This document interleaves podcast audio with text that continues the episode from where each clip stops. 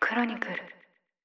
さて、この番組はですね、才、凡人の非凡な才能を科学すると題しまして、これまでですね、才能の生かし方について話をしてきました。はい。ずっとサイっていう形でね、やってきましたが、はい、今回は番組名をリニューアルということで、そうなんですよ。はい。新タイトルは、タレントーク、才能が見つかれば仕事も人生もうまくいくというタイトルになりまして、はい。まあ、よりですね、この一人一人の才能の見つけ方、そしてですね、その才能を生かして、仕事や人生をこううまく生かせるための方法というのを語っていきたいと思っています。そうですね。あの、今までって、やっぱりサイの概念的な話から、定義の最定義の話、そして具体的な見つけ方っていうのをお話ししてきたんですけれども、後半になるにつれて結構キャリアのお話もさせていただきながら、やっぱり才能ってキャリアとか人生にすごい効く処方箋になるんじゃないかなっていうふうに思ってきまして、もうここにフォーカスをして働く人たちのヒントになればなと思って、このリニューアルをさせていただきました。そうですね、才能キャリア編っていうのも、この際シーズン1ではやってきたんですけど、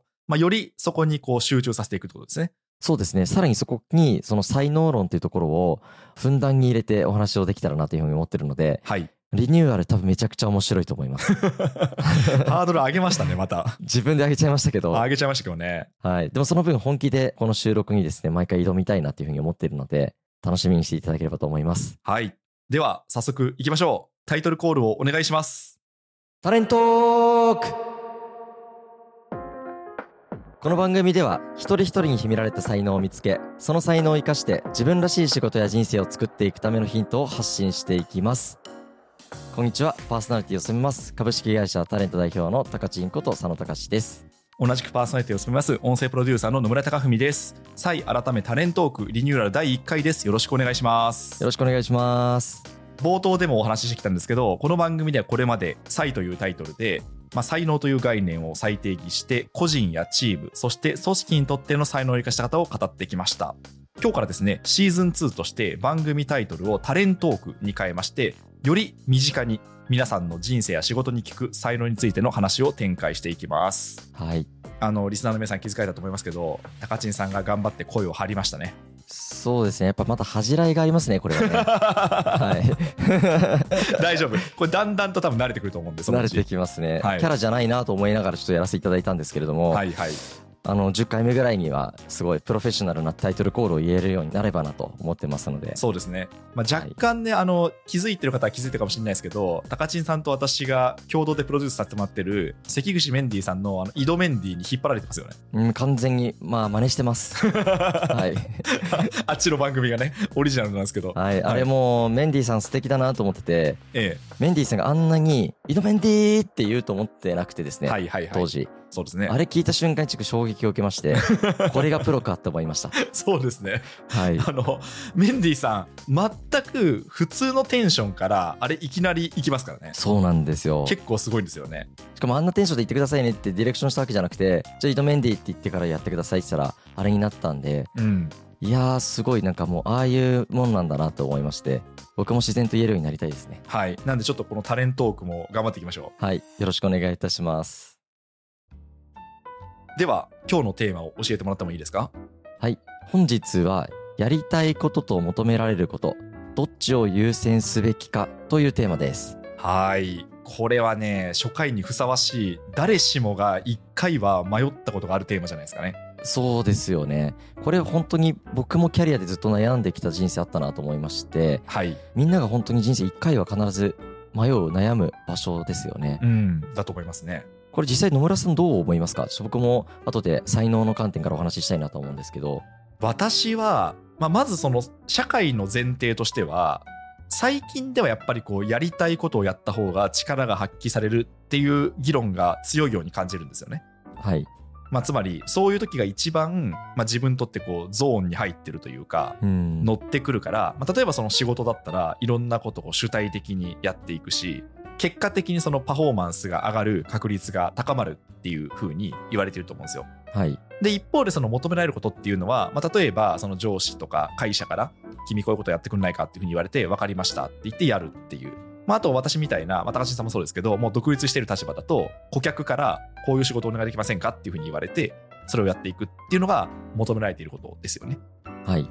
でそれで言うと私は結構まあちょっと古風な考え方かもしれないですけどまず求められることありきかなって感じがしてます。うんまあなんでしょうね求められてることって自分ではあんまりその自覚はしてないんですけど多分この人に頼んだらできるだろうなっていうふうに相手が思ったってことだと思うんですよはいだからそれは実は自分に見えていない自分の強みみたいなのがそこに反映されてる可能性があるなと思っていてはいはいだから結構最初のうちはその求められていることをある意味こう相手の期待値に沿うように返していった方がいい仕事ができるかなと思ってますうんなんか最初のうちってやっぱりそこからスタートですもんねお仕事っていうのはそうですね信頼も積み上がるしやっぱりスキルも上がっていきますしはい相手のニーズをまず満たせる人になっていくっていうのがそのキャリアの第一歩目であるっていうところはなんかまあこれまでの古風っていう感覚もないなとは思ってましてはいはいはいいまだにずっとそうなのかなっていう感じはしますよね。なるほど。よかったよかった。その観点で言うと、どうなんですかその才能という軸から、この問いに対してはどういう答えが見えてくるんですか僕は結論どっちでもいいかなっていうのが思っていまし てなるほどなるほどこれ投げ出したいわけじゃなくてですねはい。重要なポイントはやりたいことかどうかっていう話よりもやりたいこととやりがいってちょっと言葉が違うなと思ってまして、うん。やりたいことでも求められることでもやりがいとか楽しさがあればいいと思ってるんですよ。うん。で何がどう違うかっていうとやりたいことって定義どういうものなのかなってちょっと考えた時に心理学的には自己決定論というものがあって、うん心理学者の方々がこう作られたものなんですけど皆さんが知ってる言葉とかで言うと外発的動機づけとか内発的動機づけっていうはいはい。理論ですね、聞いたことありますね。はい。内発的動機づけっていうと主体的に自らが考えて動くみたいな印象を持たれるかなとは思うんですけれどもここでの定義はやりがいとか楽しさっていうものを内発的動機づけっていうふうに定義されていて、ん。外発的動機づけっていうのは例えば目的と価値をこう意味付けしてやりたい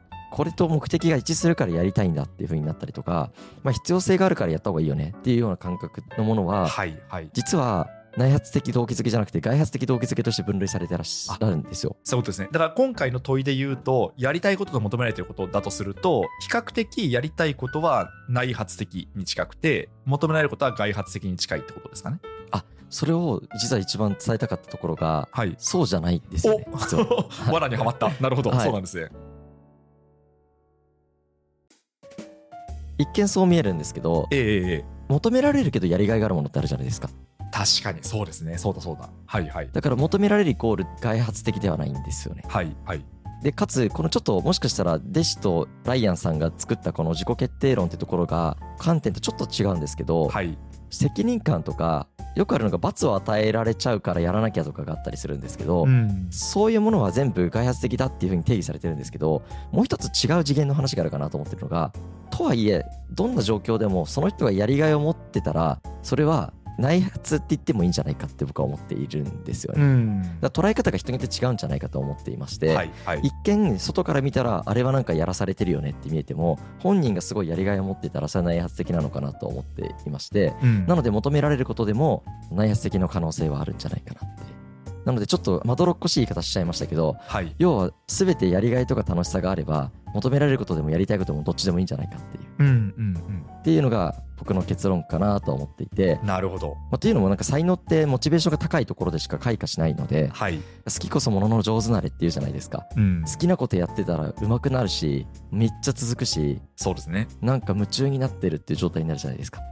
なのでそういったものを見つけるっていうことが重要でそれは求められることの中にもある可能性があるのでうん何をやりたいか分かんない間はもうとにかく求められる目の前のことを全力でやってみるはいはいはい考えずにやってみたりっていうのが僕はすごい思ってることですねそうですね確かにそこだから単純なやりたいことだから内発的な動機で人からオーダーされたことだから外発的っていうのは、まあ、確かに単純化しすぎてるなと思いましただからおそらくなんか今の話聞いて思ったのはやりたいことだというふうに自分が思っているんだけど実はなんかそんなことなかったみたいなことってあると思うんですよはいやりたいことだからやるというふうに暗示をかけてるんだけど実は奥底ではなんか周りからいい目で見られたいっていうのをいつの間にかこう自分の中でこう変換してるみたいなことってあったりすると思うんですよね。はいはいはいありますよねであと一方で逆もそうで、まあ、これさっき高橋さんが言ってくれましたけど世間から求められてることなんだけど実はやっていったらすごいなんかこう自分の内面的なモチベーションとかその価値観にあってこれは求められるしやりたいことにもつながっていくみたいなことっていうのもあったりするからまあどっちから入っても確かにいいかなとは思いますね。あそうなんですよねなのでもしかしたらこれ僕は思ってるのが「オア」で考えるものじゃなくてはいはいで「アンド」でも考えつつどっちもいいんじゃないって考えつつその中での捉え方次第だよねっていうのが一つヒントであとなんかあの僕この前あのツイッターで恵比寿さんのカレンダーの名言が出てきてお日めくりカレンダーみたいなやつでええすごいなと思ったのが好きなことが見つからない時はとりあえずお金を稼ぐんですよっていうへえ名言だったんですよ。蛭子さんってあの漫画家の蛭子さんですかあ漫画家の蛭子さんですね。はいはいはいはい好きなことをやるって結構難しいじゃないですか見つけるのって。うんそうですねでそういう時はなんかあれこれ考えるよりもお金稼いどけば後で好きなことができた時にそこに投資ができるんだからもうそういう時は何も考えずに稼いだらいいんですよって言ってたんですよ。いい言葉ですねそれいや結構そうなんですよお金を稼ぐって言葉だけ聞くとちょっとねいやらしい言葉に見えるかもしれないですけどはいそう捉えるとめちゃくちゃいいことだなと思いましてそうですねそっかだからお金を稼ぐって暫定的には一旦これでやっとくみたいなものとしては結構いいですよね、いいと思います。はいまあ、つまりその後でどうとでもできるじゃないですかはい、お金を稼ぐが目的化すると、まあ、別にそういう人もいると思いますけど個人的にはそれが目的化すると、まあ、最後死ぬ時に一体こう自分の人生は何だったんだろうかと思いそうだなと思ったんですけどうん、でもこっちがやりたいとかこっちに行きたいっていうのが分かんないうちはとりあえず暫定的にお金のために動くっていうのは悪くないなと思いましたね。僕もそう思いますなんか一気にやっぱりやりたいことにすぐ足止めになるのってお金が原因だったり環境が原因だったりするじゃないですか、そこがなんかブレーキがないっていうかリスクをあまり考えずに一気にお金を出して始めることができたりするんで、うんうんうんまあ、転職とか起業とかもすごいしやすいですよねはいはいいやすごいなんか深い言葉だなと思って この前ツイッターで発見した時にすぐブックマークで保存しましたいいですね。 最初の入り口はどっちでもいいんだけど、やりがいや楽しさが重要って話だったじゃないですか。で、そのやりがいっていうのに、本当にこう、つながるかっていうのは、やっぱりこう、やってみないと分かんないってことなんですかね。まあそうですねやってみないと分かんないものはもちろんたくさんあるかなとは思うんですけど、はい。才能の概念考えるときに結構動機づけ理論ってすごい参考にさせていただいててうんでその中にですねその外発的動機づけから内発的動機づけに移行するっていう機能的自立っていう機能があるんですよおお。最初からやりがいがあるものって見つかんなくて、うん最初は外発的な動機づけから始まっていつの間にかなんかすごいワクワクしてたみたいなことって結構往々にしてあるよねっていうのがこの考え方なんですけど、うんうんまあ、確かに上司にあのすごい無理くりやらされてた仕事がだんだんと自分の好きなことになっていっちゃったとか映像を作ってたらそれが自分にとっての生きがいになってたとかそういうことってあるんじゃないかなと思っていましうんて、うんうんだからこそなんかさっきあの野村さんがおっしゃってたようにまず求められたことやるっていうのは理にかなってるんじゃないかなっていうのは思いましたね。そうですね。だから多分、入り口は求められてることで、上司からあれをやってみて、これやってみてって言われるじゃないですか。で、あるものは自分の内面的なやりがいにつながって、あるものはでもやっぱり合わないなみたいなところにつながっていく。はい、まあだからそういうふうにやっていくと、よりこうなんでしょうね、自分のやりがいってどっから生まれるんだろうっていうふうに、目が肥えてきますよね。目が超えてくると思いますね。はい。まあ、あとなんかあの人間って面白いことにいろんな側面で生きてるじゃないですか家族といる時の自分とか仕事でもチームとか状況によって変わったりとかクライアントさんの前では変わったりとかっていう風になんか切り分けていくとたくさんいろんな人生があると思うんですけどうん。全てがやりがいっていうのはちょっとやっぱ難しいかもしれないのではい。はい。やりがいの比率を上げていくというかうんでやりがいじゃない時はまた別のエピソードでお話をしたいなと思うんですけどそれがすごいやりがいとこまではいかなくても外発的動機づけのさっきのあの意味とか目的と結びつけるっていうところ価値があるからやろうかなって思えるぐらいの程度のところまで行って引き上げることができたりするんではい。そういった形で自分ごと化してどんどん楽しんでいくゲーム感覚っていうのも一つの手なんじゃないかなとは思いますね。あー確かに全部が全部その本当にこうダイレクトに自分の心につながってなくても別にやりゃいいってことですよね。そうですねそれがなんかやりがいの種になる可能性が全然あるんでうんうんうん。全部にチャレンジするっていうまたメンディーさんの話出ちゃいましたけどええええ挑メンディーではたくさん挑むエピソードがあるじゃないですかそうですね。メンディーさんの挑む回数ってすごいなと思ってましてあの挑む回数を重ねていったらそれはやりたいこと見つかるよなってやっぱ思うんですようんね、うんなので行動してみないと分かんないことはたくさんあるなので、まあ、計画的な方々も多分たくさんいらっしゃると思うんですけど、まあ、計画しつつとにかくやってみるみたいなのって結構大事だろうなとは思いますしそうですね。手張りっていう言葉僕すごい好きなんですけど、うんうんまず真似してやってみるところからだんだんと破って自分なりにチャレンジして離れるっていうそういうフローをたどっていくとだんだんと自分なりのアレンジが効いてやりたいことにたどり着くっていうのもあるのかなと思ったりしますしうんうん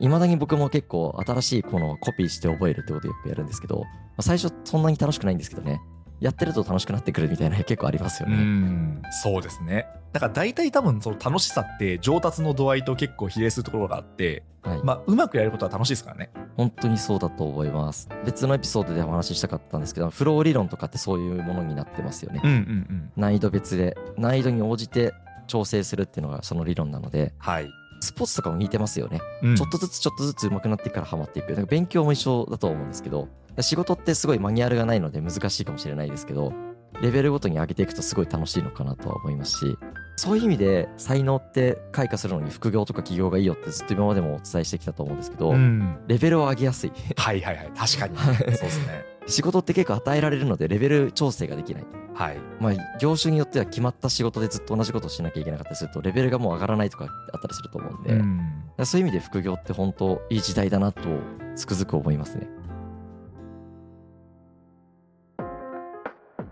はいということでこの「サイ改めタレントーク」今回リニューアル第1回だったんですけどやりたいことと求められることっていうまあ結構中心的なテーマでしたねいやそうですねこれ、まあ、正直明確な答えがあるわけじゃないかなとは思うんですけど、はいどう捉えるかっていうその捉え方でどっちもすごい楽しくできるしうんうん全部自分のやりがいに変えていくというかそこに視点を向ければ人生楽しくなるんじゃないかなっていうのはやっぱお話ししながら思いましたね。うんそうですねそこはやっぱ才能開花が眠ってるんでうんうん絶対やりがいがあるものを見つけていくのがいいと思いますはいやっぱりこう手数が増えていくとそれっていうのは見つかる確率は高まりそうですねそうですねやっぱいろんなことにチャレンジもできるようになりますしね、うん武器ができてきてスキルができてきてそうですねは、はいい、ということでぜひちょっと皆さんの才能がその過程を通じて見つかっていくといいなと思いましたタレントオーク才能が見つかれば仕事も人生もうまくいくここまでお聞きいただきましてありがとうございましたもし気に入っていただけましたらぜひフォローチャンネル登録をしていただけますと嬉しいですそしてこの番組ではリスナーの皆さんからのお便りをお待ちしております概要欄に投稿フォームを記載しましたので感想や質問などお気軽にお寄せくださいまた X で「ハッシュタグタレントーク」すべてカタカナです感想をポストしていただけますととても励みになりますこの番組は毎週金曜日に朝6時に配信されますそれでは次回もどうぞよろしくお願いいたします